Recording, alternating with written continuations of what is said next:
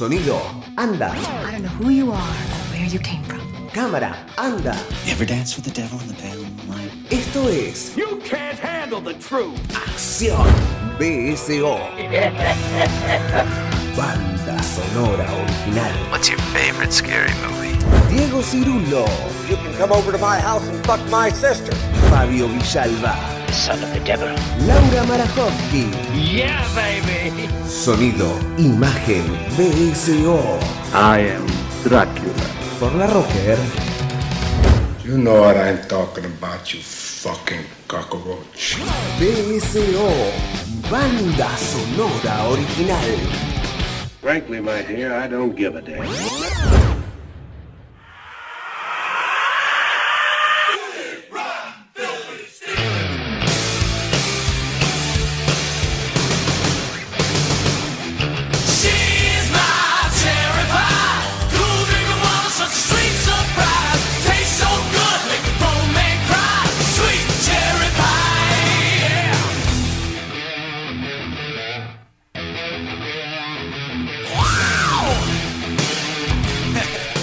Señoras, señores, bienvenidos a una nueva entrega de Banda Sonora Original. Estamos promediando el mes de julio y estamos en una ocasión muy comestible, diría yo, este, muy bebible también. Arrancamos con el tema de Warrant Cherry Pie, ¿sí? un temazo de los años 80.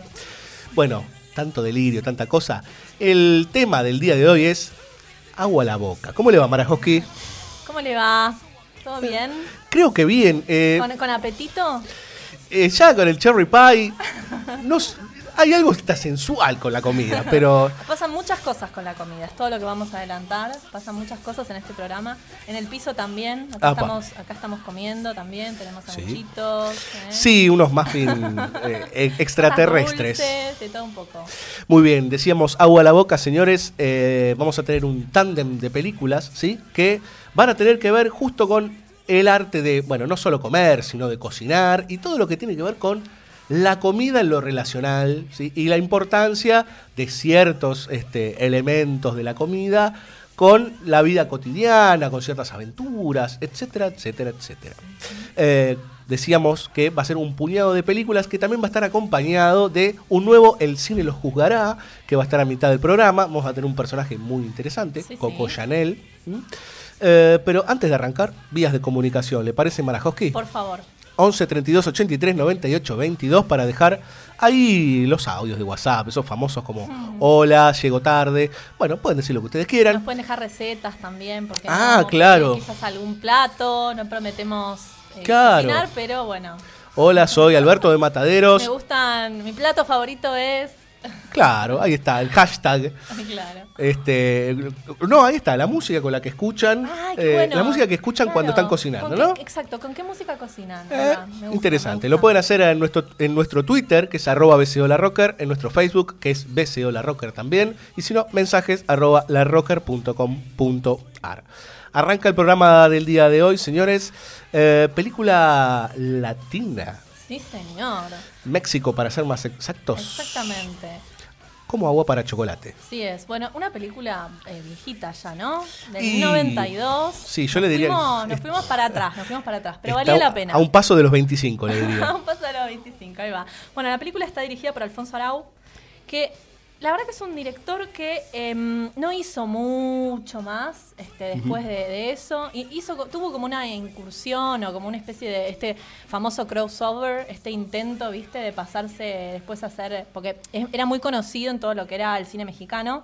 Y después intentó triunfar en Hollywood, como le dicen, con Un paseo en las nubes, aquel fiasco protagonizado por Keanu Reeves. Que bueno, no, no, ¿se acuerdan? sí. Sí, yo sí. Este, con esta actriz española, que Aitana, no me sale el apellido, bueno, muy, muy, muy, muy bella. Pero bueno, concentrémonos en este, Como agua para chocolate, que fue el hito, digamos, de su filmografía. Este. Bueno, un poco como contabas vos, digo, lo, lo lindo, lo, lo interesante, lo sugestivo de- del programa de hoy era tratar de ver cómo el tema de la cocina barra comida iba atravesando un poco las vidas y las historias y los argumentos de, estos, de estas películas que vamos a trabajar. Bueno, la película está protagonizada por, la mayoría son actores mexicanos, Sí, ¿eh? no, no muy conocidos tampoco. Eh, está basada, Laura Esquivel hizo el guion este, y está basada en, En la novela de ella. En la novela de ella, exactamente.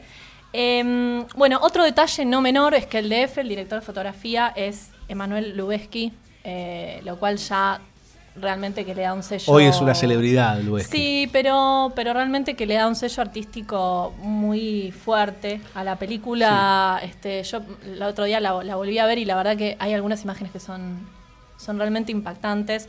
Bueno, ¿y de qué va la película? ¿no? ¿De qué va el libro? La, eh, la historia comienza, es una, es, va trabajando a lo largo de distintas generaciones. Este, y todo empieza con el relato. Antes sí. que nada, es un melodrama Sí, histórico. Sí, sí, sí. sí.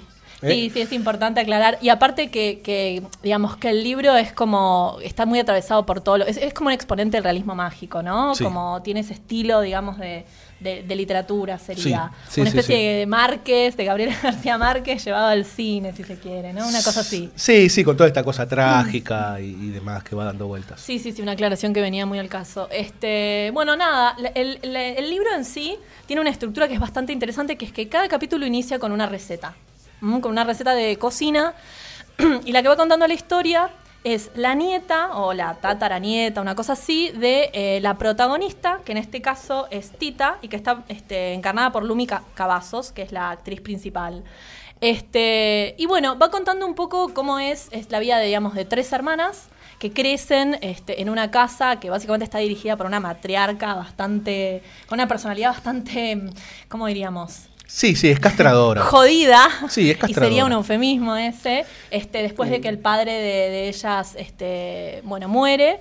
Eh, Toma el mando de la casa. Claro, toma el mando de la casa y va, va este, digamos, eh, criándolas ella, más allá de que hay una diferencia de edad entre las, las hermanas. La más pequeña justamente es Tita, y que es la protagonista de la historia, y que tiene la poca fortuna, si se quiere, de haber sido la última en, en, digamos, en nacer, en llegar al mundo, y por tanto carga con la pesada responsabilidad, según las costumbres de esta casa, este, porque digamos que no era algo que tampoco era muy común en la época, o sea, se hacía en algunas familias, pero esta familia justo resultó aparte Sí, tradicionalista. particularmente tradicionalista, que era que la última hija tenía que quedarse, no podía casarse y tenía que quedarse cuidando a la madre hasta que ésta muriera.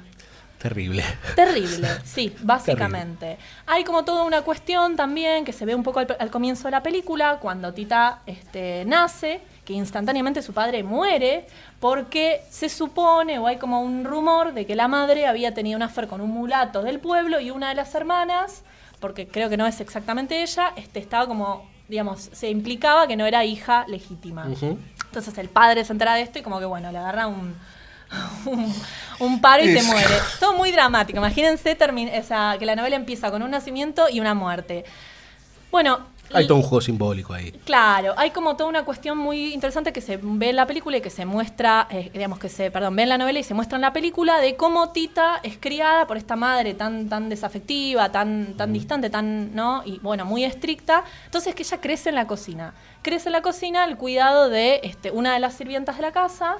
Este, Una viejecita adorable. una viejecita adorable, este, y entonces va creciendo alrededor de esos aromas, de esos olores, obviamente aprende a cocinar, etcétera, etcétera. Entonces, el nudo de la cuestión es cuando eh, se enamora de uno de, de uno de los chicos del pueblo y se empieza a dar como toda una historia muy apasionada de amor entre ellos, pero que no se puede concretar o que no se puede consumar precisamente porque tiene que esperar a que la madre muera. Exacto. Y una de las cosas terribles que sucede es que como este tipo se tiene que casar, la madre que hace le ofrece a otra de las hermanas para que se case con ella. Como diciendo, bueno, mira, mi hija no puede, pero toma, te entrego a esta.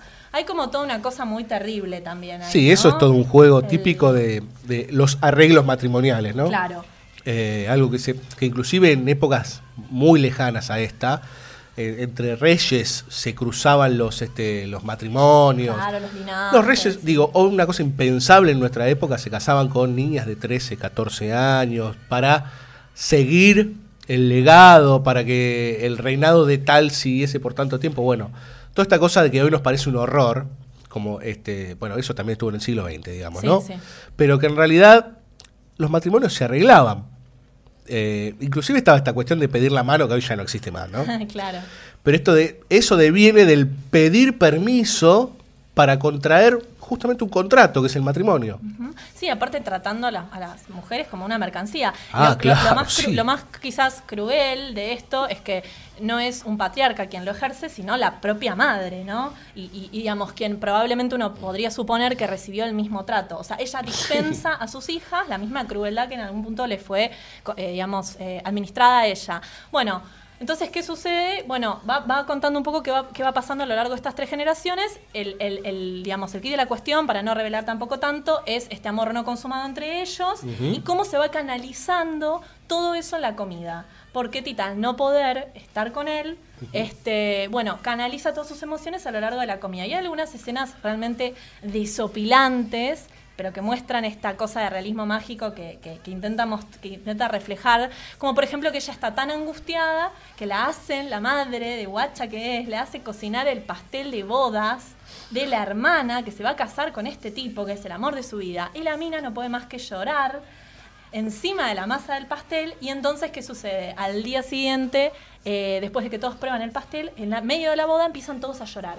Y es como un, un dramón colectivo que no pueden parar de llorar en la mesa y bueno, sucede todo esto. Algunas cosas, eh, algunas recetas muy interesantes que aparecen a lo largo de la película. De curiosidad para que sepan, porque al ser aparte una- una- un film mexicano, hay mucha eh, comida y muchas costumbres de la preparación de los ingredientes de lo que es la comida tradicional mexicana. Y con todo el atractivo que tiene la comida mexicana en nuestro país. Absolutamente, absolutamente. Por Ujú. ejemplo, m- hablan de, bueno, otra, eh, la, gran, la gran escena también es la de codorniz con pétalos de rosas, que ya solo pueden imaginarse que el efecto en este caso es más bien erótico. ¿eh? Ella canaliza determinadas cosas a través de eso y entonces se genera como una especie de éxtasis colectivo en una mesa en un determinado momento, pero hay chiles a la nogada, torrejas, caldo de colita de res y lo más interesante de todo el famoso mole poblano. Si han comido o si les han probado comida mexicana tradicional, el mole Uf. es una de las cosas más maravillosas que existe y es una preparación tradicional de Puebla muy difícil este, de realizar porque lleva mucho tiempo y tiene una cantidad de ingredientes que es impresionante. ¿Sabes que la semana pasada, este, cuando hacíamos el programa de Independencias, hablábamos de Viva Zapata? Mira, Y había una frase que me quedó ahí picando que decía este, también, ¿no? Zapata se quería casar con, con una mujer que era de mayor estrato social que el de él, él era un campesino. Y la- el, el padre de ella, ¿sabe lo que le dice? Que también va a pedir la mano, el contrato, bla, bla, bla, hasta las castas, todo lo mismo, digamos, ¿no? Principio del siglo XX. Eh, le dice, no, pero yo no le voy a entregar mi hija a un tipo este, que lo que le va a deparar como futuro es comer enchiladas todos los días. claro, la comida, es como el pancho mexicano. Exacto. ¿No? Los, sí, sí, claro, los tacos, las enchiladas, los chilaquiles son... Igual son muy ricos. Son, claro. Y es que por algo dicen también que una de las mejores, de la mejor comida mexicana, que para mí igual es un fenómeno que no se da solo en México, es la comida callejera. Así que bueno, el mole, chusmen un poco de qué va. Pongan fotos, porque no pare- eh, busquen fotos en internet, no parece muy apetitoso, es lo real, pero es un plato maravilloso que se suele acompañar con carnes y demás y tiene. A veces hay algunos platos que no entran por los ojos, pero en el momento Pero que entran, es como el plato feito en Brasil o como por ejemplo la sopa paraguaya en este en Paraguay. Muy buena comparación, me. Uno lo prue- uno lo ve y dice, ¿qué? ¿Esto qué es? Ahora cuando lo come, opa, qué rico. Así que bueno, eso. Y con respecto a la película, bueno, una, una vieja joyita para mí, ¿eh? vale la pena. Un vale clásico, pena, un clásico, ¿sí? Vamos a escuchar un poco de música. El compositor fue Leo Brauer, ¿sí? Vamos a escuchar un temita que se llama justamente El tema de amor de Tita y Pedro.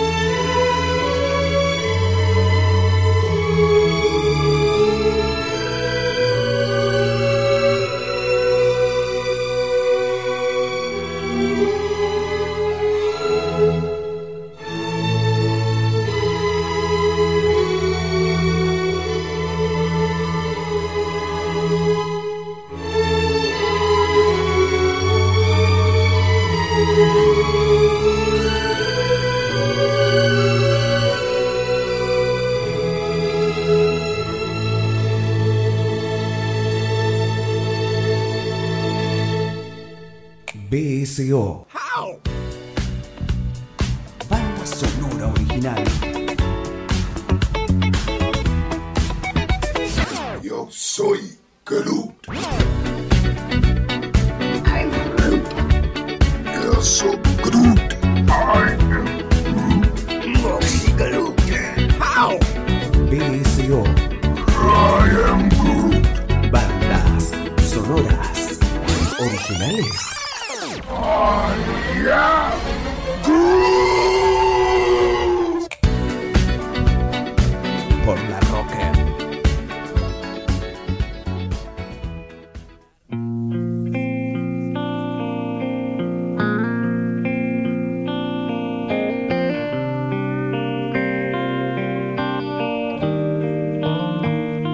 Bien, señores, segundo bloque de banda sonora original en este en esta enclave, diría yo, que es el agua en la boca. Seguimos acá, estamos comiendo, yo con una galletita en la mano, el Sí, café sí. medio tomar. escuchan. discul- sepan disculpar. Eh, Y, querido pero- oyente, sepa disculpar. Es, eh, todo esto es propenso, digamos, ¿no? Encima recién hablábamos de mole, sopa paraguaya, cosas ricas, ¿sí? Fajita. Es hora, ya no sé si es hora de la cena, pero no sé, a uno le da hambre y bueno, ¿qué vamos a hacer? Bien, señores, segunda película, ¿sí? De la noche.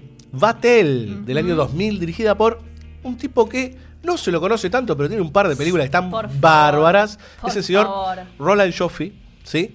Este, La misión, la letra escarlata. la misión Bueno, es- Ahí la pifié un poco, pero City of Joy, digo, es un. ¿No? Sí, señora. solo con la misión. Solo con la misión podríamos, podríamos clausurar toda su filmografía y está bien. está. ¿No? Y Es más, dejarle solo ese como opus, ¿no? Y ya, y nada. No, no, claramente una película con Robert De Niro, digamos, sí, claro, una, una verdadera locura, este, muy anterior de los años 80, pero en el 2000 se mete en la aristocracia francesa, Sí, sí, señor. eh, con un nivel de dirección de arte y fotografía alucinantes, Impecable. y tenemos esta historia también de amor, Sí, sí, sí. relacionada con, con el Con comer, la corte francesa. Pasamos de pasamos de México y de Puebla y de todos estos lugares, aromas, este, sabores tradicionales mexicanos a lo opuesto, podríamos decir, en un sentido culinario, porque digamos lo que lo que es la cocina francesa supone una refinación, Y encima estamos ubicándonos en 1670 o 71. Previo a la Revolución Francesa. Exactamente. Eh, la acción transcurre en el castillo del príncipe de Condé, en donde Batel se supone que es este, bueno, una figura de gran importancia porque es el que está encargado de llevar adelante todo lo que son los preparativos eh, y la, la ejecución misma para las festividades, en donde se iba a recibir justamente al rey, que en este caso era Luis XIV de Francia, si no me equivoco, que iba a llegar con toda su corte de Versailles ahí a, a Chantilly, que se van a reír, pero, el, el castillo se llama así. El que dio el nombre a la crema. Y después les vamos a contar por qué, sí, tiene mucho que ver con eso. Este, de hecho, el cargo de. mm, Este se ríe, por favor, por favor. De hecho, el cargo de Batel tenía un nombre algo así como Consilier de la Bouche, una cosa así que vendría a ser como encargado de la, bueno, de la Bouche de la boca sería, ¿no? O sea, todo lo relativo Mirá. a los placeres culinarios. Este, Y más. Y más. bueno, pero nada, el tipo, un perfeccionista total, ¿no? Absoluto, porque hay que decir Un que la- obsesivo. un obsesivo, un obsesivo, y así también, eh, bueno, deviene en, en- en lo que será este, su, su derrotero final. Este, esto ya hablando del personaje real, no ficticio de, de Batel, que obviamente existió. Este, pero bueno, como decía Diego, la, la película está protagonizada, es un tri, tri- sí, es un triángulo, sí, sí, sí, Sí. se podría decir. Sí. Este, por Uma Thurman, por Sí. Gerard Depardieu, el Oh, famoso oh, oh, Gerard en el rol de Batel, que recién charlábamos en el corte con... Un monstruo absoluto. un monstruo absoluto, recién charlábamos con Diego en el corte, está, estos son sus años mozos. Sí, Sus años. diríamos el año punto caramelo. Puta caramelo. Hablando de comida, ¿no? En la Este, punta de la lengua lo tenía, mira. Oye, todo tiene que ver con el comer o con la boca, con algo de eso. Y el tercero, que en verdad eh, dudé con el tema de si es en discordia o no, porque en verdad también está el, el rey de metido ahí, el, viste, Sí. es como una cosa medio rara, ella es la amante, eh, se engancha con Batel, se enreda también con el rey, y hay un tercero en discordia que es este mm, Tim Roth, que Tim hace como de un... No Siempre sé, siendo de mala gente. Sí, mala gente, claro. No, ni- no importa, no nos acordamos el cargo que tenía, mala gente. Tim Punto.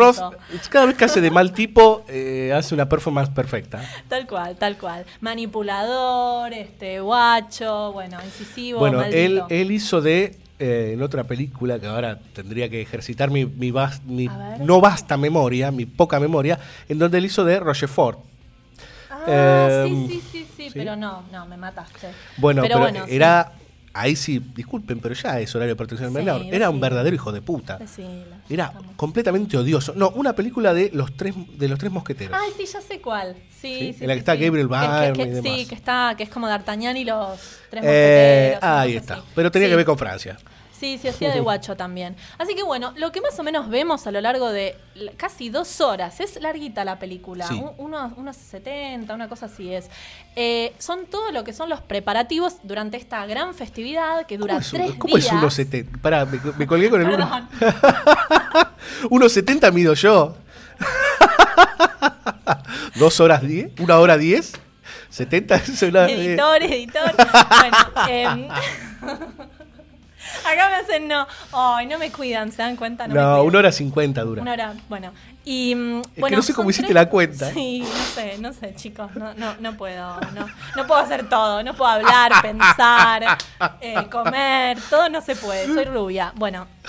Entonces, son tres días de festividades absolutamente exuberantes. Mm. Eh, acá, retomando un poco lo que Sí. decía Diego, eh, realmente se hace gala, se hace, ¿no? Se luce, se ostenta, este, nada, esta maestría técnica. Sí. Porque aparte yo pensaba, qué impresionante montar todo eso en esa época, ¿no? También. Sí, claro. Te hace Todo, pensar todo el juego cómo- mecánico de las escenografías. Claro, porque para que le expliquemos un poco a la gente que, que- que quizás no la vio, no solo imagínense mesas larguísimas, llenas de banquetes increíbles, tortas de varios pisos, pasteles, no sé, pavos y de todo, animales Sí, y qué sé yo. Ostentación absoluta. Eh, había como toda una escenificación, un show detrás de la comida, que es lo que este tipo comprendía y comprendía muy bien, que había que agasajar al rey, que por otro lado no aclaré, pero había hay toda una intriga medio política detrás, porque la estrategia del, del príncipe de Conde es conseguir el favor del rey para que le pueda dar un ejército para ir a luchar contra los, contra los holandeses.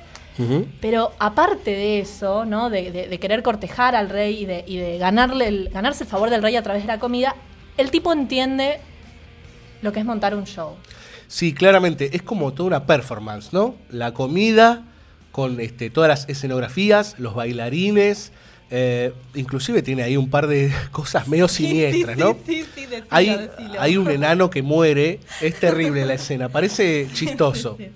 Pero en uno de los movimientos mecánicos, un enano es ahorcado por una cuerda y termina muerto en el río mientras el- es muy, a ver, obviamente es una construcción simbólica que mientras toda la aristocracia está festejando, Claro. ¿sí? los tipos que laburan atrás pueden terminar de esa manera. Y también ¿no? para mostrar todo el armado que requería. Porque Ah, claro, de un sí. lado ves cómo están todos felices comiendo y del otro lado ves a los cientos y cientos de pobres diablos Exacto. trabajando y cocinando Claro. día y noche con todas las problemáticas que aparte eh, eh, es muy gracioso que las muestran, ¿no? El detrás de escena de la cocina, por ejemplo, Batel lidiando con los proveedores que venían a decirle, che, flaco, pagame, y el tipo, como el conde estaba un poco me- medio venido a menos, ¿viste? Entonces las negociaciones y que si me traes tal producto y que si no, y que aparte cómo tiene también que el tipo resolver, ¿no? Porque esencialmente Batel es un hombre con visión y aparte muy pragmático. Al tipo le llegan las cosas rotas, se pone Sí. de repente sobre la marcha a tener que cambiar los planes, ¿viste? Es como,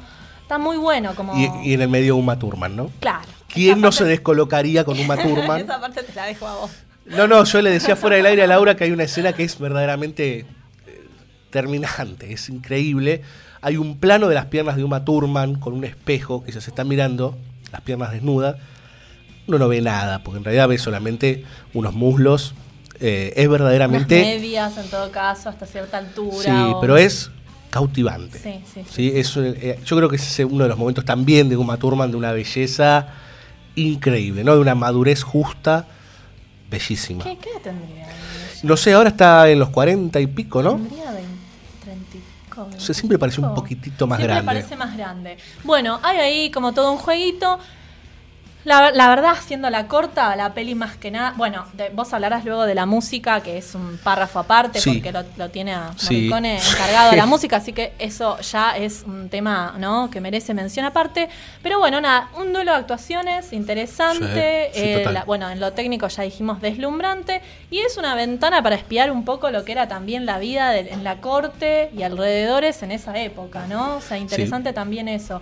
Mucha, mucha hipocresía también, porque ves como estos caprichitos que tenían, todo el juego también que se daba entre cómo ascender en la corte, porque el personaje de Uma Thurman es la dama de compañía de la reina, pero que en verdad la reina ahí estaba más pintada que otra cosa, porque el rey se la tenía como tres, cuatro amantes que viajaban con él, que obviamente todos sabían, que la propia reina sabía. Totalmente establecido Totalmente eso. naturalizado, tal Ah. cual.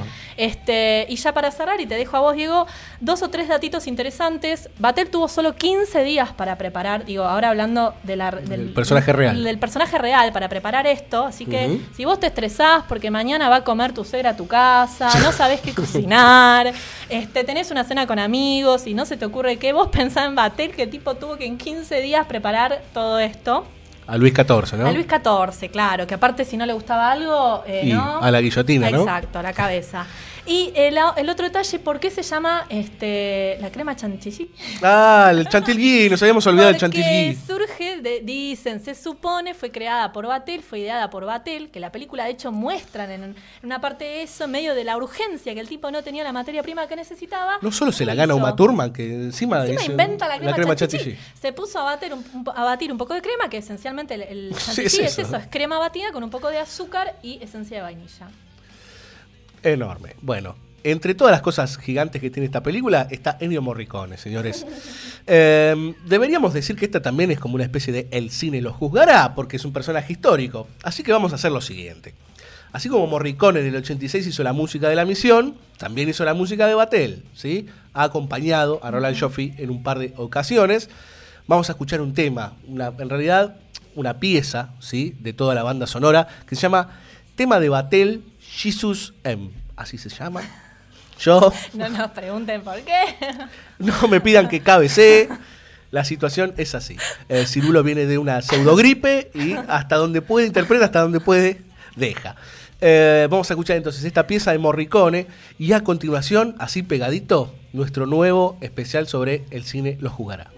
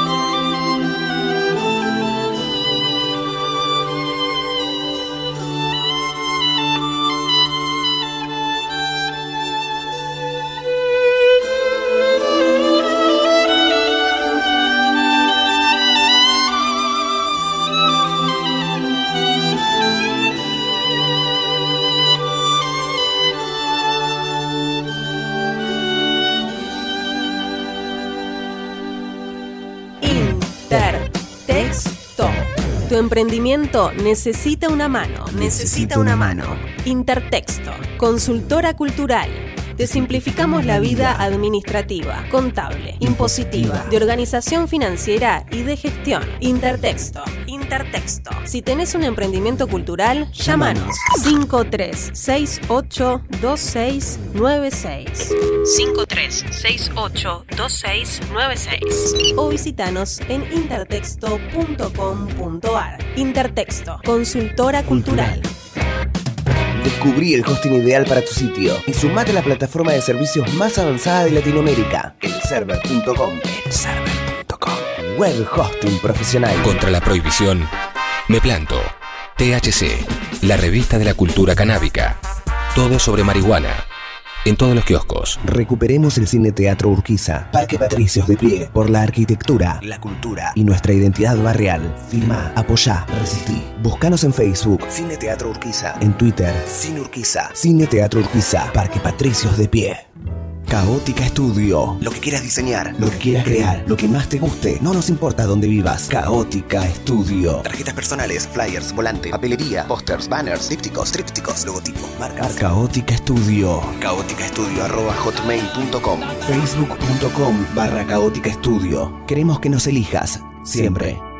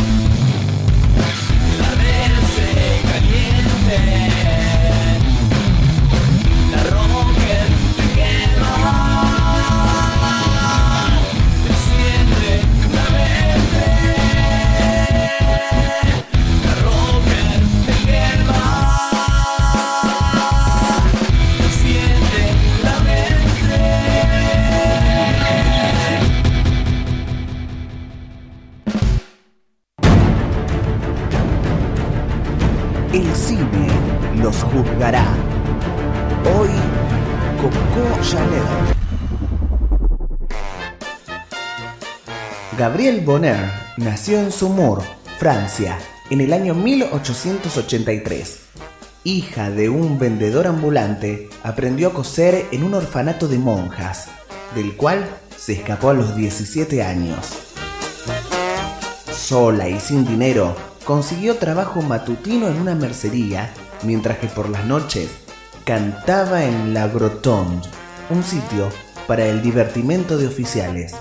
Allí acuñó el apodo de La Petite Coco, debido a una canción que cantaba siempre.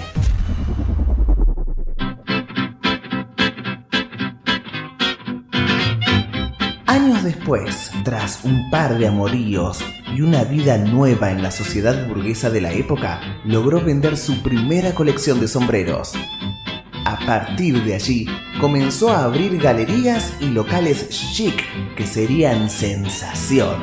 El estilo Chanel se hizo notar enseguida y el mundo la conoció por el recorte de las faldas, los tacones bajos, la desaparición del corset, el cabello corto y el famoso perfume número 5, que alguna vez vistió por las noches Marilyn Monroe. Debido al crack financiero en 1929, Coco decidió paulatinamente reducir sus actividades hasta finalmente cerrar sus locales y emigrar a los Estados Unidos. En 1944 debió volver a Europa por ser acusada de colaboracionista con el régimen nazi, solamente por ser la amante de un diplomático alemán. Pero ese no fue el único hombre. Su vida amatoria fue muy nutrida y entre los affairs que tuvo se encontraron Igor Stravinsky, el duque Dmitri de Rusia y el duque de Westminster. No tuvo hijos con ninguno de ellos, debido a que quedó estéril de muy joven. Murió en 1971. Según la leyenda, volvió de un paseo, se tiró en su cama y le dijo a una amiga, mira, así se muere. En 2009, Anne Fontaine realizó Coco Avant Chanel, protagonizada por Audrey Tautou, donde se cuenta la impresionante historia de la modista. Les dejamos a continuación Kikabu Coco, interpretada por la mismísima Audrey Tautou y Marie Gillian.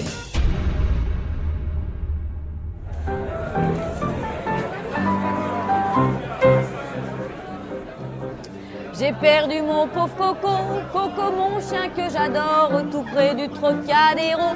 Il est loin, s'il court encore, je l'avoue, mon plus grand gré. Dans ma perte si cruelle, c'est que plus mon homme me trompait, plus Coco m'était fidèle. Vous n'auriez pas vu Coco, Coco dans le Trocadéro, Coco dans le tro, Coco dans le tro, Coco dans le Trocadéro. Kika, Kika vu Coco, et Coco, et Coco, Kika, Kika vu Coco, Pauvre Coco que j'aimais tant, il est peut-être victime d'un crime, messieurs plaignez mon tourment, car il est bien légitime, j'ai beau crier, le chercher, de la Bastille à l'hippodrome, je l'ai partout fait afficher, je ne ferai pas ça pour mon âme. Vous n'auriez pas vu Coco, Coco dans le Trocadéro, Coco dans le Coco dans le Trocadéro. Kika Kika vu Coco, et Coco, et Coco, Kika Kika vu Coco, et Coco. Esto es BSO. God creates dinosaurs. God destroys dinosaurs. God creates man. Man destroys God. Man creates dinosaurs. Dinosaurs eat man. Woman inherits the earth. BSO. Banda sonora original.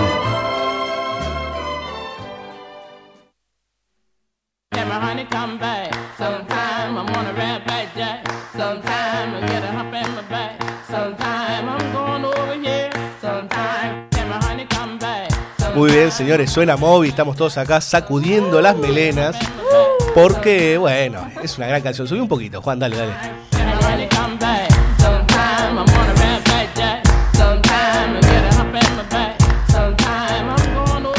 Bien, señores, Toast, película dirigida por S.J. Clarkson. ¿Es así? Señor, está perfecto, me encantó la pronunciación. ¿Quién es Clarkson? Eh, no es muy conocido, realmente. Es un don nadie. es un don nadie, lo conoce su madre, no, qué malos que somos. Em, no, perdón, primero es una chica, para empezar. Es eh, una directora, hizo mucho en TV, dirigió muchísimo, de hecho hace poquito estuvo dirigiendo Vinyl, Jessica Jones, Bates Motel, Smash, etcétera, entre otras. O sea que tiene su trayectorita, trayectoria, no seamos malos, eh, en TV. Y ustedes dicen, bueno, ¿qué tiene que ver esto, no? Bueno, está interesante porque en verdad esta película eh, fue producida eh, primero para televisión y después pasó al cine. Este, está mm, financiada por la BBC.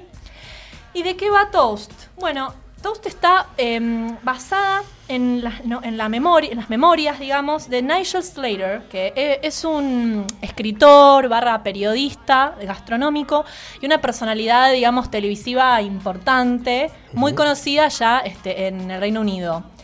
La película está buenísima, es muy interesante. Porque es una especie de versión de Billy Elliot, pero de la cocina. Es como un Billy Elliot culinario, este Slater. como para que ya me vayan ubicando un poco el, el- el tono y el estilo del film. O sea que otra vez vamos por el lado del mandato familiar en relación a lo que uno quiere hacer. Vamos por ese lado, exactamente. Y no es incidental que el- la guionista, por otro lado, porque si bien está basado una parte en, en el libro, en las memorias este, de Slater, que se llama. a ver, Lee Hall. estaba, se llama Toast, The Story of a Boy's Hunger. O sea, ese es el, el libro original. La otra parte está. la escritora es Lee Hall, ¿puede Sí, ser? exactamente. Y es nada más y nada menos que la guionista de Billy Elliot. Así que ahí, ahí está el, el- La el- conexión. Ahí estaba la conexión. Y The War Horse y bueno, otras, otras pelis que, que vinieron luego.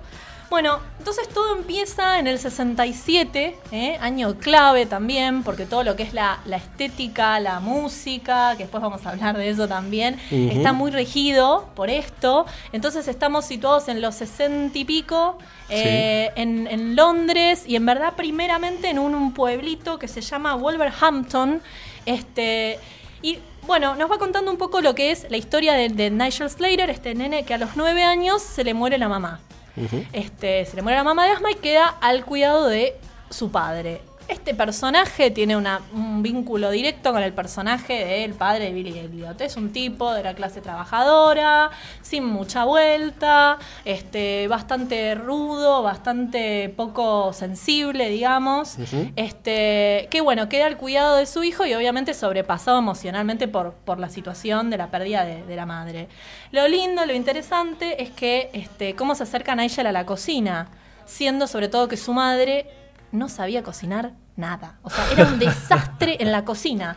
Justamente el título de la película proviene de, o sea, toast, que es tostada, de lo único que sabía hacer bien su madre, que era el pan negro tostado. Las tostadas de mi Las vieja. tostadas de mi vieja, exactamente. que en este caso, el pan horneado funciona como la Magdalena de Proust, podríamos decir, que por un lado lo retrotrae o lo lleva o des- lo lleva él a la infancia, digamos, cuando es más grande, o sea, lo conecta con esa época de su vida e inspira sus memorias. Y por otro lado también funciona u opera como eh, proyector de fantasías, ¿no? O sea, Es como, el- que- es como el ratatouille de la película de Pixar. Exactamente, ahí va, me encantó. La conexión con la La infancia. conexión con la infancia y también lo, lo que lo en, medio de en esa en ese momento social, familiar, ¿no? Ujú. Porque aparte también un momento convulsionado. Estamos a un año de la primavera de Praga. Exactamente, exactamente. Y más allá de que este era un pueblito donde no pasaba demasiado, el mundo de afuera irrumpe de una u otra manera. Entonces empieza a llegar a través de la música, a través de sí. algunas revistas, a través de lo que escucha en el colegio. Entonces, lo que pasa también es que la dinámica familiar se ve alterada o se ve intervenida por la llegada de la señora Potter. ¿Eh? ¿Quién es la señora Potter? Que está encarnada por una Hel- Helena Von Carter que es increíble, muchachos. Solamente Sí. vale la película por ella. Es un personaje fantástico. Es una. Empieza como mucama y la mina se va, va escalando, digamos, y termina como amante barra, ¿no? Como casi esposa del padre de Nigel. Y ahí se da como toda una, una especie de competencia por el amor del padre, eh, amor que él, bueno, justamente nunca recibe o nunca termina de recibir. Pero ¿en qué términos se da esta competencia entre la señora Potter y entre Nigel? En términos de cocina, porque la señora Potter es una excelente cocinera, o sea, es todo lo contrario a su madre. Una mina sin clase, una mina, eh, viste, extrovertida, ruidosa, colorida, incluso como la caracterizan a Helena Von Carter, es genial. Y entonces ahí es donde la película toma su mayor, digamos, se centra mayormente en eso, ¿no? O sea, y transcurre fundamentalmente en esos años. Así que bueno, es muy, es muy divertido. Eh, tengo que contarles que el actor que interpreta a Nigel es Freddie Highmore, que algunos lo conocerán de, a ver, bueno, de Bates Motel, ¿por qué no? La serie. ¿El Em, protagonista? Es el protagonista, sí. Ok. Este Es- chico flaquito, Sí, sí, sí, sí. que la verdad que es un muy buen actor. Es un muy buen actor y está, está sumamente, está muy bien cara- caracterizado acá. Este, bueno, después hay una serie de, de cositas que van articulando, como también se pueden imaginar, hay como todo un tema de, bueno, sexualidad no asumida. Es el ¿no? chico de Charlie y la fábrica de chocolate. Estaba viendo una foto justo en este momento. Sí. No lo terminaba de ubicar. Ahí va, ahí Era va. muy pequeñito, claro. Ya pasaron más de 10 años esa película. Bueno, un poco a modo de, a modo de similitud con, con Billy Elliot, así como Billy Elliot tiene que trascender este, toda ese- esa crianza opresiva e incluso salir de, de- de ese pueblo con mentalidad de pueblo chico, valga la redundancia, este, Nigel tiene que hacer lo mismo y termina finalmente a raíz de que conocen un bar, a un chico, se enamora y bueno, todo lo que se imaginan de, este, termina yéndose a Londres y termina finalmente trabajando como asistente de chef en un hotel y a partir de ahí, bueno, ya se convierten en la personalidad que, que- que es, que es día, hoy día, digamos. Así que bueno, lo, lo lindo, lo interesante quizás de la película es eh, ver también qué le va pasando a los personajes con la comida, ¿no? Y cómo la comida acá juega un rol de, si se quiere, de mediadora, este, ¿no? De articuladora de, de estas relaciones. De descarga, de punto de competencia, Total. digo. Es, es, es el elemento que se, que se pone justamente sobre la mesa para poder discutir. De, de manifestador del amor o de también de, mm, ¿por qué no?, de diferenciador, porque lo que le pasa a Nigel hay algunas escenas muy graciosas, es el único chico que decide tomar clases de economía doméstica. Entonces, claro, pobre el pibe, o sea, decir que lo, decir que lo molestaban un poquito a la salida del colegio es quedarse cortos.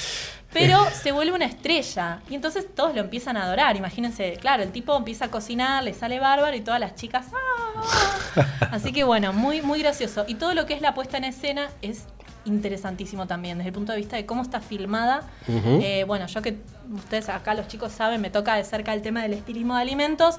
Es, es muy interesante cómo está puesta y presentada toda la comida, fundamentalmente porque en muchos casos son platos muy tradicionales de allá, eh, cosas que después los actores mismos escuchaban entrevist- en- escuch- escuchaba algunas entrevistas que daban, contaban que son cosas que ya no se comen.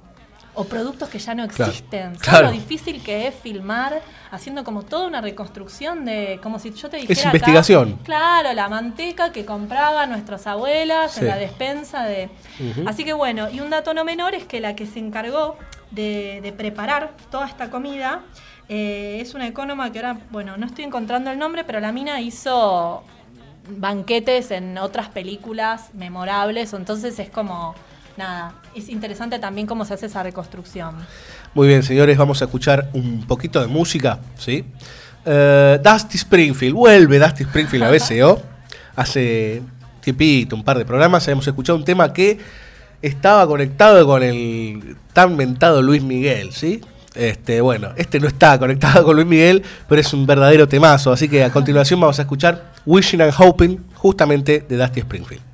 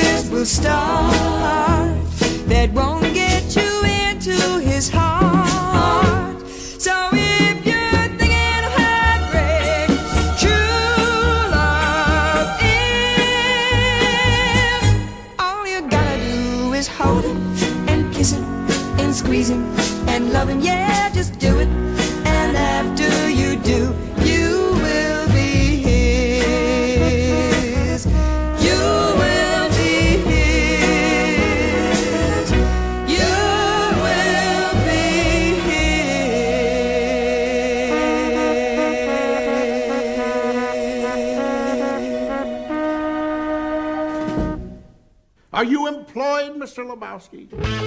BSO. El cine habla. Wait, wait, let me let me explain something to you.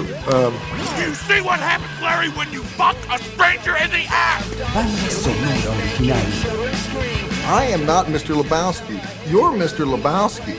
Over the line! I'm the dude.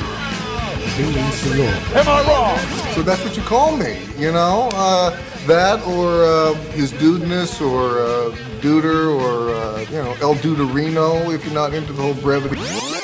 fucking Nazis. They were Nazis, dude? Oh, come on, Donnie. They were threatening castration. bsoradio.com.ar Por la Rocker.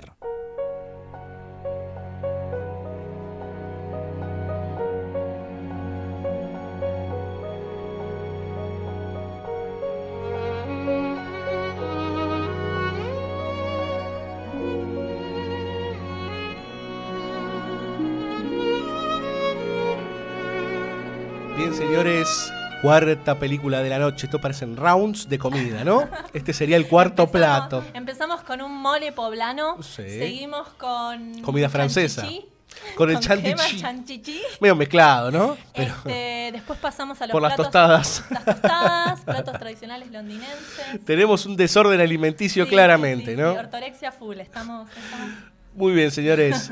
Nora Ephron dirige en el año 2009 Julia and Julia, ¿sí? Cuente usted, señorita. Sí, un datito que me había quedado colgado de antes. La Muy bien. barra estilista este, que hizo toda la parte de la comida en toast se llama Catherine Tidy y nada, hizo banquetes que habrán visto en películas como Shakespeare in Love, Atonement, Batman Begins, etc. Uf, bueno, Julian Julia, qué, qué, qué peliculón. Bueno, para los que no saben, para los que no tienen idea, está basado en la vida de Julia Child. Este, una mujer que básicamente dedicó la última porción, podríamos decir, de su vida a acercar la cocina a las grandes masas, este, al Eh, público. usted ¿no? me dijo alguna vez que es como una especie de doña Petrona foránea. Eh, para mí es una, es una buena analogía y es quizás la manera más corta y rápida de, de entender un poco el carácter de, de Julia Child. La verdad que la película, las partes más interesantes, las partes que, que- que quizás para mí eh, valen la pena ver, son las que refieren fundamentalmente. Está contada a dos voces, hay que decirlo, las dos Julias eh, del nombre responden a, por un lado, una Julia que está situada en el presente y está encarnada por Amy Adams, si no me Amy equivoco. Adams, sí. La novia de Este, Superman. Que en verdad eh, encarnaría a Julie Powell, que es una chica bloguera, escritora, como quieran llamarle, que lo que hizo fue, si no me equivoco, en el 2000 y algo, empezó un blog en donde lo que iba haciendo es, iba haciendo una receta del- de uno de los libros más populares de Julia Child, que ahora vamos a hablar, que se llama Mastering the Art of French Cooking, algo así como dominando el arte de la cocina francesa, y se puso a hacer un, eh, una de estas recetas por día. Y a bloguear respecto de eso. El blog se transformó en un libro y el libro fue adaptado para la película. Para mí son las partes, la verdad, más em, prescindibles del film, que igual es, la verdad es un film muy lindo, porque el espectáculo acá es verla, bueno, primero a Meryl Streep caracterizada como Julia Child, que es soberbio hasta la voz, hasta el timbre de la voz, sale fascinante. Este, pero aparte porque es un personaje tan, tan, tan lindo, tan tierno, tan interesante, tan gracioso, tan todo, que bueno, es, es lo más quizás atrapante de la película. Y también creo que está dando vueltas por ahí Stanley Tucci, que hace del Sí. marido de Otra vez repiten después de El Diablo Viste a la Moda. Nada más que ahí Meryl Streep era el demonio, ¿no? Este, acá es una mujer un poquito más adorable. Sí, sí. Bueno, entonces concentrémonos un poquito en la figura de Julia Child. Les cuento algunas cosas. Por- ¿Cómo se hizo famosa? Ella, este, bueno, era la esposa de un diplomático, entonces este, vivía en Francia en ese momento. Y estaba como realmente muy aburrida. No se le ocurrió mejor idea que ir a tomar clases a Le, Co- Le Cordon Bleu, que es el- la escuela de cocina, digamos, donde pasan todos los chefs franceses importantes y, bueno, no franceses también. Este, y se fascinó con, con la gastronomía de allá. Entonces, cuando tuvieron que volver a los Estados Unidos, eh, le pareció que, bueno, era una excelente idea adaptar lo que eran las recetas, eh, digamos, tradicionales francesas para el público americano. Y fue todo un éxito, fue un éxito editorial el libro. Y eso hizo también de vino que ella tuviera un programa de televisión. El programa de televisión se llamaba nada más y nada menos que The French Chef. Ya les voy a contar algunas cosas, pues son geniales. Ustedes imagínense a una gordita simpaticona, eh, con, eh, con delantal enfrente de la cámara. ¿Y qué era lo que hacía que el programa fuese tan popular? La mina tenía una desfachatez total y absoluta delante de cámara. O sea, lo genial era que ella pensaba que todos podían aprender a cocinar. Entonces era muy desenfadada. Este, y le ponía también mucho humor. Por ejemplo, si ustedes buscan clips en YouTube, hay un par de, de clips armados que buscan como los mejores momentos de ella. A la mina se le caían cosas en medio de la cocina y decía, bueno, esto hagan como si no pasó, ¿viste? O por ejemplo, sus, sus invitados no se van a enterar. Se ponía, no sé, a, por ejemplo, a bailar con los pollos, les ponía nombre a los pollos, o sea, una cosa disopilante, pero aparte era como muy mm, esto, ¿no? Ella decía, hay que pensar cuál es tu público, quién te va a ver. Me hiciste pensar, ¿sabes en quién? en Carlos Arguiñano. bueno, hacía ese tipo de cositas. No, no, salvando la distancia. yo que- Pero hacía ese tipo de cositas en vivo este, para atraer un poco más al público. Después, bueno, qué sé yo, era una especie de payaso también Arguiñano, ¿no? Una genia la mina. Y no, pero aparte tenía una filosofía muy interesante que es que ella decía, la cocina no hay que tener miedo. O sea, daba la idea de, de que había que perder un poco el miedo, el miedo a equivocarse, el miedo a fracasar, a que las cosas no salieran. Y de hecho planteaba que la cocina es fracaso puro, es un fracaso, error atrás de otro hasta que las cosas finalmente te salen. Y aparte es interesante también porque empezó a llevar ciertos platos, bife bourguignon y toda una serie de cosas que, sopa de cebolla y un montón de cosas que, que nada, no se conocían, digamos, de ese lado del océano. Y enseñadas de forma súper didáctica, cómo prepararlas. Y más con la forma de comer norteamericana, Ah. ¿no? De mucho bife, mucho frito, mucho tocino, mucho huevo, ¿no? La comida francesa. Tiene otra textura, digamos, Otra ¿no? sofisticación y aparte la mina se sentaba a comer en cámara, digo, tenía como, por eso señalo esto de la desfachatez. Aparte, por ejemplo, lo mareaba con vinos, entonces decía, este plato es fantástico para comer con tal vino. Y les- no les estoy exagerando la voz, porque si ustedes, por favor, les pido hagan el ejercicio, googleenla o pongan en YouTube, van a ver que la mina, aparte de ser encantadora, tenía un timbre de voz tan particular, tan característico. Así que bueno, la película recorre un poco esto. eh, es la última película de Nora Ephron, una directora que para mí está muy este, subvaluada, en vez de sobrevaluada. Tiene más, tiene más labor en la escritura, digamos. Eh, sí, de hecho, sí, bueno, vos decís que haciendo guiones. Haciendo guiones y también adaptando.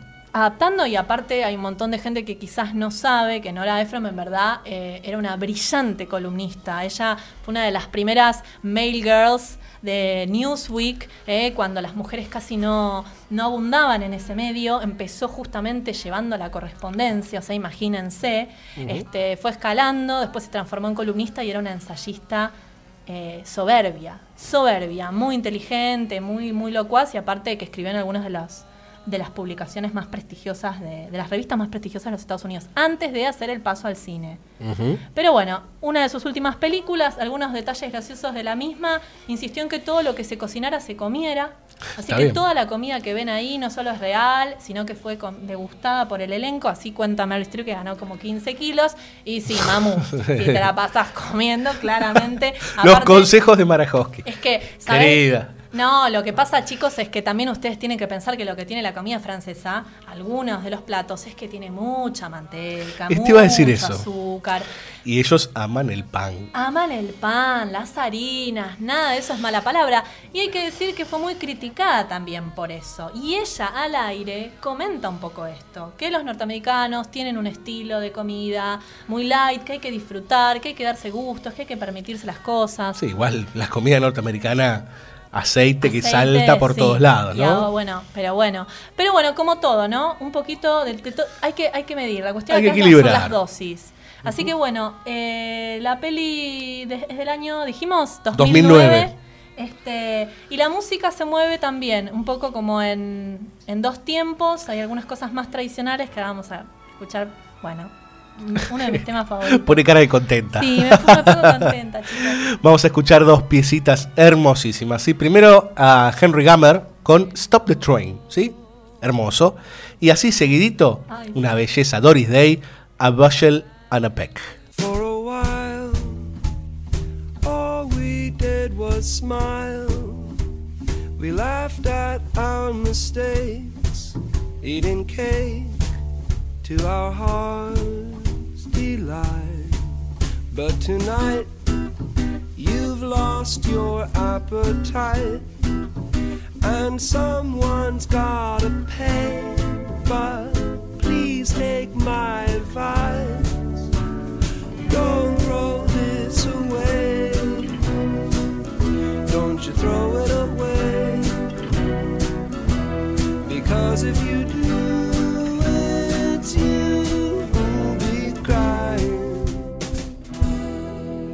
honey pie. There's something on my mind. A thought I must convey.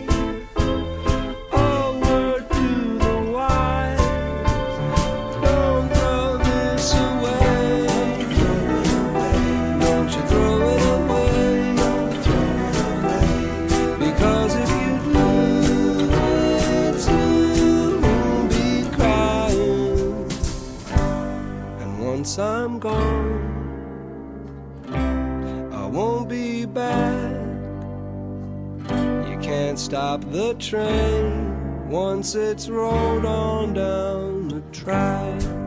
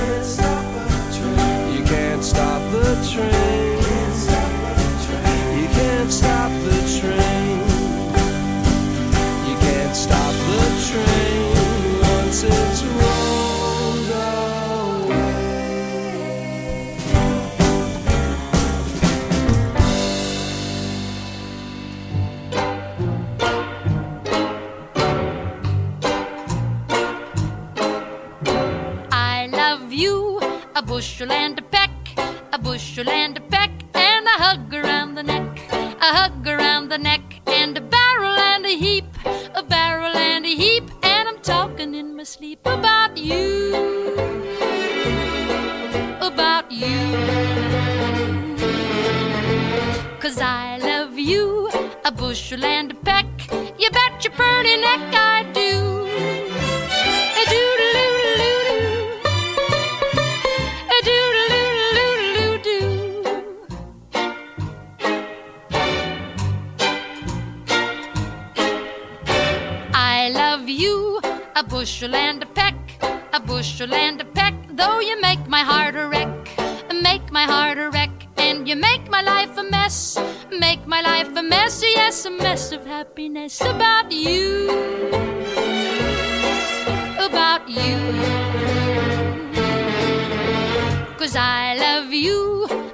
should land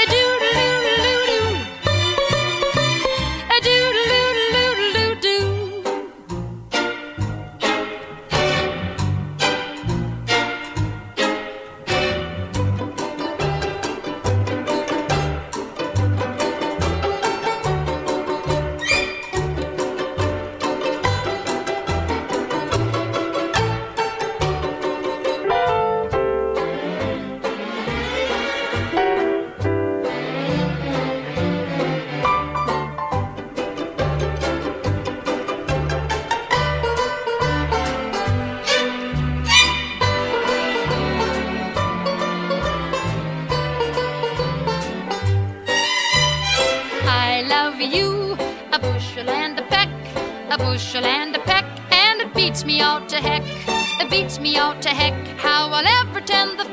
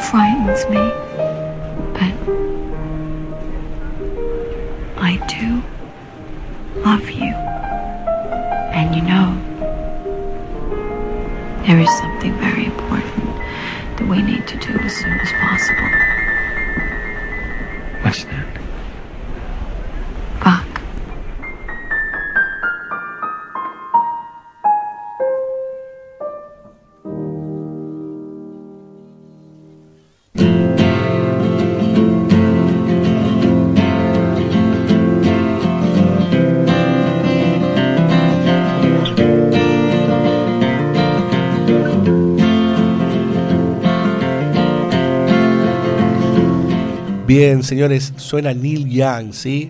Por lo menos a mí me encanta Neil Young. Como también me gusta mucho Tomates Verdes Fritos del año 1991, dirigida por John Avnet. Bien, señora, cuente lo que quiera de Tomates Verdes Fritos, que es para unas cuantas generaciones esos dramones que desde el VHS o desde la pantalla grande le han pegado este, bastante fuerte.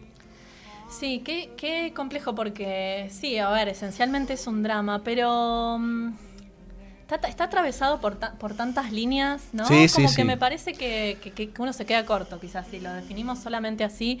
Bueno, para empezar, hablemos un poco del director. Yo, eh, la verdad que no encontré mucho más. eso, si yo no hablando recuerdo de- mal, John Avnet dirigió, perdón, disculpen 88 señores. minutos hizo, una con Al Pacino, Sí, exactamente, que es una verdadera bofia. Sí, es que, es que qué extraño esta cosa, ¿no? De que gente que hace como estas, no sé, no, no diría obras maestras, pero realmente películas muy, muy Sí, de mucha repercusión, muy que le gustan a muchos. como Sí. que, que son hitos fílmicos y quizás otros Sí. niveles y después desaparecen. Incluso una de las No, actrices, dirigió Righteous Kill, eh, también con Al Pacino y Robert De Niro, que reunieron después de 20 años a Pacino y a De Niro, ah, un poquito menos. no. Es básicamente impresentable. Ah, no, no la vi. 88 minutos sí la vi. Estos, de estos directores que podemos agarrar y decir, bueno, hizo tomates verdes fritos. fritos y ya está, Claro. claro. Bueno, que tuvimos un par así, sa- sacando al de Sí. Batel, ¿no? Sacando a... mm, Sí, sacando a Roland Joffrey. Y qué sé yo, bueno, y a Nora, que no, no la vamos a meter en la bolsa. Bueno, ¿qué tiene esta peli? Está basada en otra novela. ¿Cuántas películas de inspiración también en, en libros, no? En novelas, en memorias, eso es súper interesante. Em, está basada en la novela de Fanny Flagg y está protagonizada por cuatro mujeres que la verdad em, son cuatro grandes actrices. Sí, eh, una más mí. que la otra. Son cuatro grandes actrices, yo me animo a decirlo. Kathy Bates, Mary Stuart Masterson, hablando de desaparecidos, Olvidada, ¿no? eh, pero Olvidada. la estuve googleando hasta el hartazgo porque quería saber qué había sido la vida de esta mujer. Eh, Mary, Mary Louise Parker. Otra olvidada eh, también. este, bueno, pero con Wits levantó un poquito, ¿no? Sí. Como que hizo el, el crossover a la televisión y con la serie Wits, para los que no la conocen, eh, que tuvo varias temporadas, ahí se lució bastante. Y te dejaste la frutilla del postre para Y la frutilla del postre, vos. Jessica Tandy, una gran actriz que por lo menos estuvo en Los Pájaros. Para empezar a hablar, ¿sí? Ah, claro, tremendo. ¿Eh? ¿Sí? Pero Este, bueno. Esa madre celosa que guardaba a su hijo este, porque llegaba esa rubia de la ciudad y estaba ahí como muy, este, que la odiaba. Y A Tippi Hedren. Es muy extraño porque Acá es muy tierna igual. Sí, es, pero es muy extraño porque aparte Jessica Tandy creo que en el imaginario colectivo es como... Para mí fue siempre vieja. O sea, ¿entender qué te quiero decir? Y Es que la ves en Los Pájaros y parece que tiene 60. Y todas las películas así como más icónicas de ella, ya está grande. Está realmente grande. Es Son esas eso. fisonomías que siempre dan un poco más de edad. Este, porque digo, en paseando en Miss Daisy, ¿no? Sí, también, Debbie Miss Daisy. Que... Pero bueno, eh, la peli también, un poco a modo de la primera este, de la cual hablábamos, como agua para chocolate. Y también, ¿por qué no? Como Julia y Julia, hace este juego intergeneracional en donde vemos a diferentes generaciones, en donde Sí. hay vueltas al pasado, vueltas al presente, digamos, regresamos al presente. Y básicamente son dos dúos. Por un lado está Katie Bates y Jessica Tandy. Katie Bates está atrapada en un matrimonio, ¿cómo Oh, decirlo? Eh, Eh, es un matrimonio que se sostiene por la comida. Porque los dos están gorditos y se la pasan morfando. Básicamente, que, bueno, ves ahí es interesante porque vemos un- una canalización no muy positiva, ¿no? No. Como a través de la, de la, de la comida, como bastante, bastante nefasta, bastante. Ahí creo que una escena que le dice, ¿no querés que hagamos algo romántico? Le dice al marido, le dice, no, tengo el partido de no sé qué, el partido de no sé qué equipo, este, y aparte tengo patitas de pollo fritas, ¿qué más puedo pedir? Digo, Claro. Ella está, terrible. al comienzo de la película ya está tratando, esta se la pasa yendo a cursos, ¿no? De, de- de, como para reflotar su matrimonio, Sí. ¿no? De, de- de terapia y demás. Pero bueno, está situada, creo que sería como unas especies de och- ochentas, ¿no? Por la Sí. música, que también Sí. se divide como en dos. Hay mucho, mucha canción tradicional del sur de Estados Unidos, mucho blues, mucho folk, música negra, y después tenemos unas- unos temas ochentosos que son geniales, acorde Sí, con los looks de Katy Bates, ¿no? Pero bueno, entonces en una, una visita, este, en una casa de, digamos, de la tercera edad, de, ¿no? De, Sí, en sí, un, sí. hogar de ancianos, sí. Gracias. Eh, a la tía del marido de, este, el- del, del marido de Katy Bates, ella conoce el personaje de Jessica Tandy, que es Nini Threadgood, o por lo menos hasta gran parte de la película. Al final después nos alecciona de otra manera respecto nos de, su, cambia el rumbo. de su identidad. Y esas dos, una señora, una viejita que está por ahí sentada, simpatiquísima, que de repente se pone a hablar con ella y le empieza a contar la historia de una tal Itchy Threadgood, ¿eh? el personaje de Itchy, que para mí el nombre es genial encima. Itchy Threadgood. Bueno, que está encarnado por, y ahora sí, nos vamos como al pasado, y es la otra dupla de la cual hablábamos, Mary Stuart Mas- Masterson y eh, Mary Louise Parker, que es la compañera que es Ruth. Sí. Bueno, entonces, como les decía, nos vamos a una especie de pueblito que creo que está en Mississippi, Sí, ¿no? Como sí, una cosa. Orleans. O Alabama. Imagínense esto, sí, Alabama. Es la Alabama de 1920 y como todo un tema. Sweet Home Alabama. Y entonces vemos, bueno, un poco qué, qué- qué es lo que determina o cuál es la piedra, digamos, angular de la identidad de Itchy, que es que cuando es pequeña sucede algo bastante particular con su hermano. Está Ujú. encarnado por un jovencísimo Chris O'Donnell. Esa no te la veías Si no- la verdad.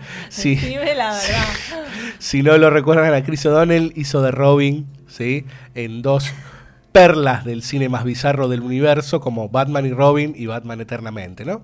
Y ahora está en una serie hace ya un tiempo largo. Hoy es un hombre de 40 y algo de años. eh, una serie que no recuerdo bien el nombre, pero es de esas policiales este, típicas al estilo CSI y, y Sí, demás. Algo así, algo así. Pero bueno, que es que este, cuando es su hermano favorito, es el hermano favorito de Itchy, y en una escena tremenda, tremenda, eh, donde ya también estaba Marie Louise Parker, que era esta chica Ruth, que era como la enamorada, digamos, de su hermano mayor. Se, se le escapa el sombrero a ella, él lo va a buscar a las vías del tren, se le queda trabada la pierna y justamente, bueno, muere muy jovencito. Ahí empieza el drama. Ahí empieza el drama. Esto es un hecho que la marca Itchy desde chiquita y se convierte en una especie de paria aventurera, alocada. Y entonces está como esta dualidad entre estos dos personajes. María Louise Parker es como una dama, una, ¿no? Una mujer de Una sociedad belle, correcta, sí. Claro, una South Belle, ¿no? Una bella del sur, como dicen ahí en Estados Unidos, Sí. pronta a casarse, que regresa al pueblo a pedido de la madre de Itchy, como para rehabilitarla un poquito a Itchy, que es una loca de atar. Pero en verdad esta es, bueno, la lectura que hace la familia, la madre de ella, porque ella está lo más bien. Lo que pasa es que, bueno, dicen eso porque usa pantalones, Claro. porque no se quiere casar con nadie, porque está todo el día pescando y, ¿no? No cumplía con los atributos que se mandaban en relación a la mujer. Claro, exactamente. Entonces hacía Juega actividades. póker, fuma, Claro, toma. las actividades ¿viste? que hacían los hombres. Claro. Con lo cual eso es ir en contra de las reglas, por decir, preestablecidas en la sociedad. ¿no? Y sin embargo, estos caracteres tan opuestos, se va forjando una amistad muy, muy linda, muy Total. sincera, muy, muy interesante. Es algo muy típico de, de- de las construcciones relacionales de aventura, muchas veces esta cosa de que los personajes que se conocen, por ejemplo las buddy movies, ¿no? Uno es el más frío, más calculador, o un poco más recto, y el otro es un desastre, este, o muchas veces es el que se manda las macanas, el, más impulsivo. Eh, eh, está mucho esta idea también, como para equilibrar muchas veces el, eh, la trama y el conflicto, ¿no? Para ir jugando con esa- esas ideas también. Absolutamente, absolutamente. Bueno, hay toda una subtrama en el medio que muestra un poco también el rol que la mujer tenía en la sociedad en ese momento. En particular, no nos olvidemos que estamos situados en un lugar bastante específico de los Estados Unidos, que es el sur, donde había un mayor conservadurismo, donde había toda esta cosa muy Los racistas racista, sí, fuerte. Entonces aparece el- eh, un personaje con el que se casa este Ruth, que resulta ser un tipo golpeador y en un determinado momento, bueno, Ichi con toda su con todo su temperamento la termina la termina digamos rescatando, se la lleva a Ruth a vivir con ella. Y juntas fundan este famoso café que es el café que da título a el pueblo, o sea, que mejor dicho, que lleva el nombre del pueblo, digamos, este y que donde se preparan estos famosos Tomates verdes. Exactamente, fritos. que dan título a la película. Ahí va. Este, ¿Y qué tiene que ver esto con el presente? Bueno, constantemente volvemos, eh, nos volvemos a situar eh, este, a- en la situación de, de Katie Bates y de, Jen- de Jessica Tandy, en donde a través de las historias que Jessica Tandy le va contando, Bates como que se despierta un poquito, ¿no? Claro. Aires de, de- de- de rebeldía. claro. ¿No? Algo así. Absolutamente. Como, como si empezara a canalizar un poquito el esp- espíritu de Itchy en su vida. Entonces, bueno, nada, empieza a tomar una serie de, de- de- de direc- directivas que cambian. Está la escena con los autos. Ay, sí, sí, esa escena, esa escena es muy genial, muy genial.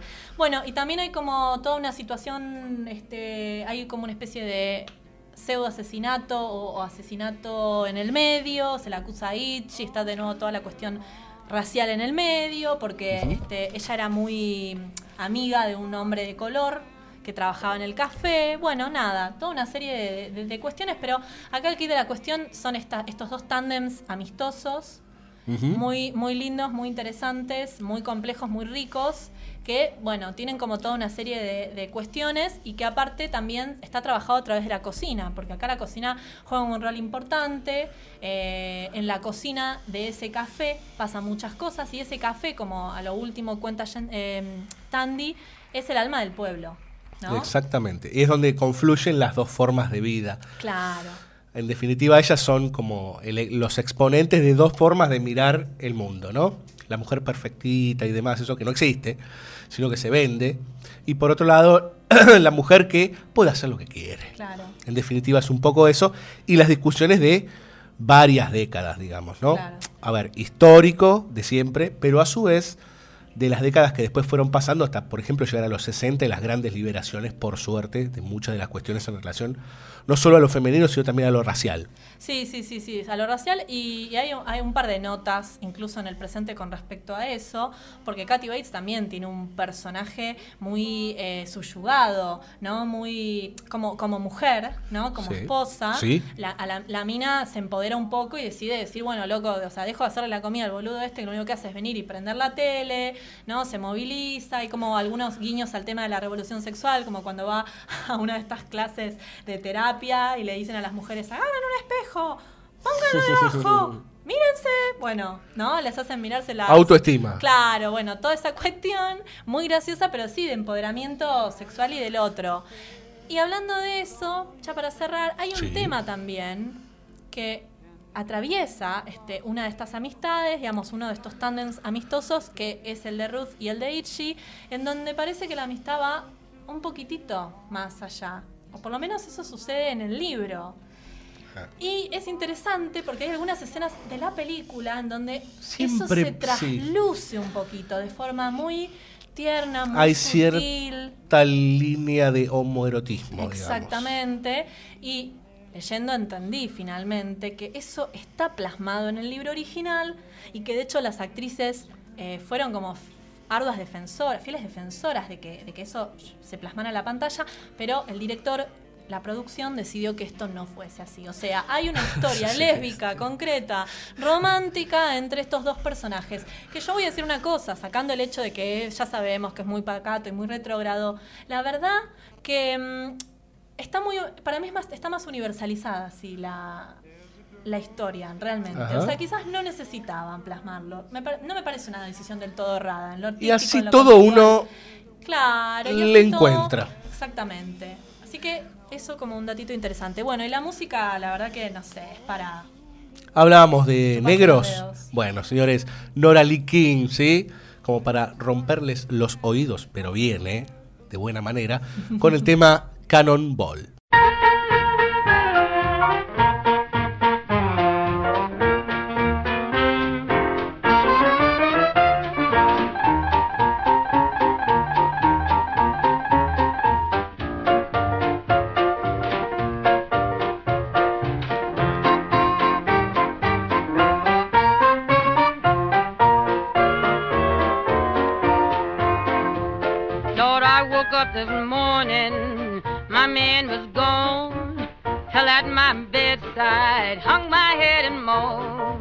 Went down that street, Lord, I couldn't be satisfied. I had the railroad blues, but I was just too mean to cry. Some say left from that seaboard, some said with a. I don't care where train was that carried my man away. Cause I starched his jumpers, ironed up his overalls. Now he's gonna ride that train, boy they call it cannonball. She'd leave Cincinnati about five o'clock. You ought to see that fireman get those boilers hot. First time she blows, she blows in Bowling Green. Next time she blows, get ready to stop in New Orleans. She blows in Louisville, half past seven blows in Decatur about half past eleven. Blows in Birmingham just about half past four. At five o'clock you'll see him knocking on my back door. I said, come in here, Daddy. Where you've been so long? He said, babe, I've been in Cincinnati. Turn that Sally Long. I said, Sally Long me. An eagle rock me too. Ain't nobody been here can rock me like my daddy do.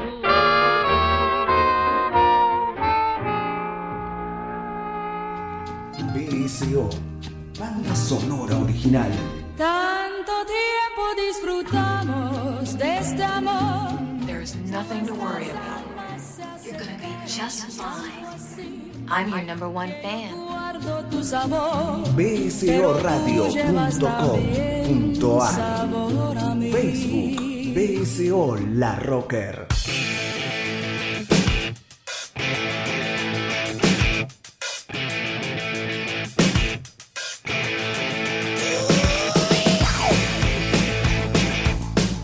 Señoras y señores, suena ACDC. Eso significa que termina banda sonora original. Termina este capítulo lleno de comida, lleno de bebida, lleno de amor, de relaciones trágicas.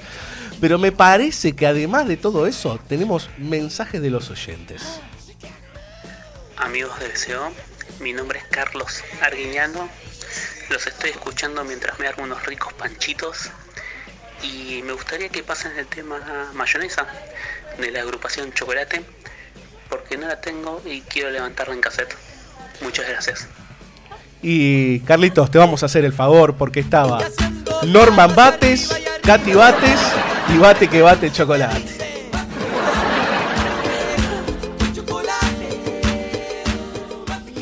Subí, Juan, dale. Me hace recordar un par de noches que no tengo ganas. Es cualquiera.